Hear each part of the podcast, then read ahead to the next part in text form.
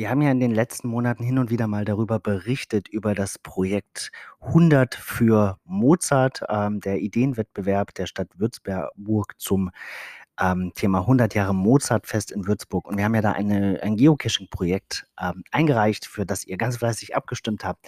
Deswegen ist es dann auch zu 'nem Preisträger geworden. Das freut uns sehr. Und mit dem Preisgeld von 1.000 Euro haben wir 5 Geocaches umgesetzt. 5 Geocaches zum Thema Mozart in Würzburg, 4 Tradis und ein Bonuscache. Den Bonuscache kann man nur finden oder öffnen, wenn man die Tradis gemacht hat.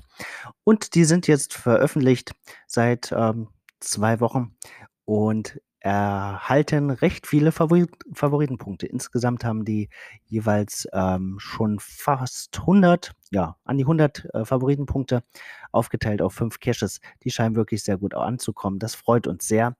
Und auf dieser Basis konnten wir ein Gespräch vereinbaren mit dem Stadtmarketing in Würzburg, auf das wir uns sehr freuen. Es dauert noch etwa 'n Monat, bis es soweit ist. Aber vielleicht wird es dann dazu kommen, dass es auch in Würzburg eine Geotour gibt. Zumindest war das so unser Gedanke, dass wir diese Geocaches hier, ähm, mal nutzen, um die unsere Möglichkeiten vorzustellen und der Stadt auch zu zeigen, was durch Geocaching so alles möglich ist. Also, drückt uns gern die Daumen, ähm, falls ihr in der Nähe seid. Das lohnt sich, da kann man 'n schönen Tag in Würzburg verbringen mit den Caches und ansonsten gibt's da natürlich auch noch 'ne ganze Menge andere feine und sehenswerte Geocaches.